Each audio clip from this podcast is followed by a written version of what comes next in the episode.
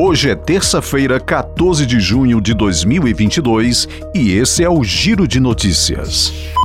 Os senadores aprovaram na noite desta última segunda-feira o projeto de lei que limita uma faixa entre 17% e 18% a cobrança de ICMS sobre combustíveis, energia elétrica e serviços de telecomunicações e de transporte público, considerados serviços essenciais.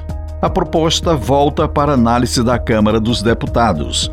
A proposta apoiada pelo governo é uma tentativa de diminuir os valores dos tributos sobre os combustíveis, mas atinge em cheio os estados e municípios que vão perder receita em arrecadação.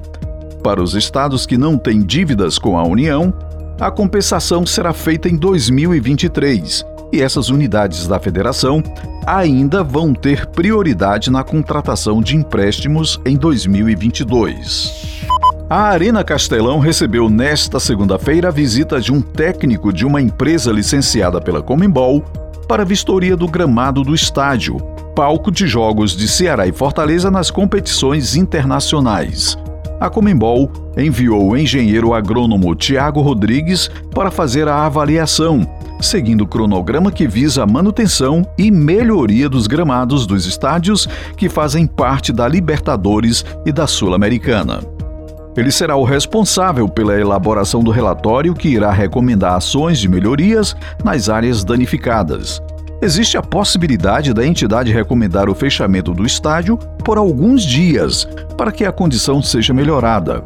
A Comembol não possui poder de veto e não pode determinar se a praça esportiva será fechada ou não. Porém, pode recomendar ações e protocolos para melhora do gramado. A Arquidiocese de Fortaleza terá programação especial no Dia de Corpus Christi, comemoração religiosa celebrada na próxima quinta-feira. Entre as novidades deste ano está a procissão, que volta a ser presencial depois de dois anos sem realização por conta da pandemia. Haverá missa no Santuário Arquidiocesano de Adoração, a Igreja de São Benedito.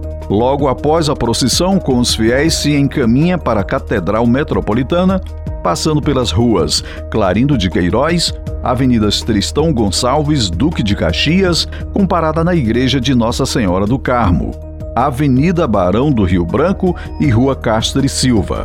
Também haverá missa na Catedral Metropolitana de Fortaleza nos horários de 9, 11 e às 19 horas.